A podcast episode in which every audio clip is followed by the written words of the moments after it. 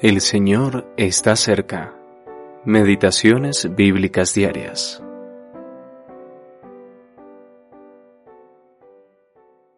Porque un niño nos es nacido, hijo nos es dado, y el principado sobre su hombro, y se llamará su nombre admirable, consejero, Dios fuerte, Padre eterno, príncipe de paz. Isaías capítulo 9, versículo 6. ¿Quién es el Señor Jesús? Primera parte.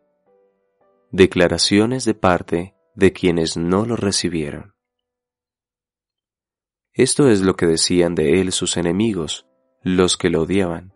He aquí un hombre comilón y bebedor de vino, amigo de publicanos y de pecadores.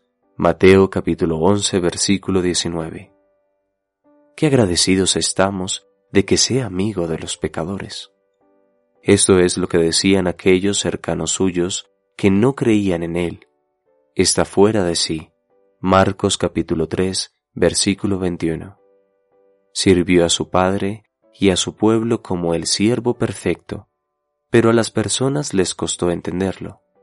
Por esto Dios quiere que sigamos sus pisadas también en esto. Unos decían, es bueno, pero otros decían, no, sino que engaña al pueblo. Juan capítulo 7 versículo 12. Aún hoy, la gente no puede ponerse de acuerdo en cuanto a esto. Qué grave es decir que el Señor es un mentiroso, como el diablo, cuando Él es la verdad misma. El sumo sacerdote y los que estaban con él dijeron a Pilato, Si éste no fuera malhechor, no te lo habríamos entregado. Juan capítulo 18 versículo 30. Sin embargo, siete veces, tres veces por parte de Pilato, una por la esposa de Pilato, una por Herodes, una por un centurión y una por el malhechor en la cruz, el Señor Jesús fue declarado inocente, un hombre justo, sin culpa. Era el hombre perfecto, sin pecado.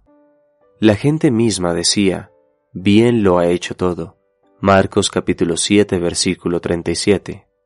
No era un malhechor, sino que, al ser un hombre perfecto, solo él podía salvarnos. El título escrito por Pilato en la cruz fue Jesús Nazareno, Rey de los Judíos.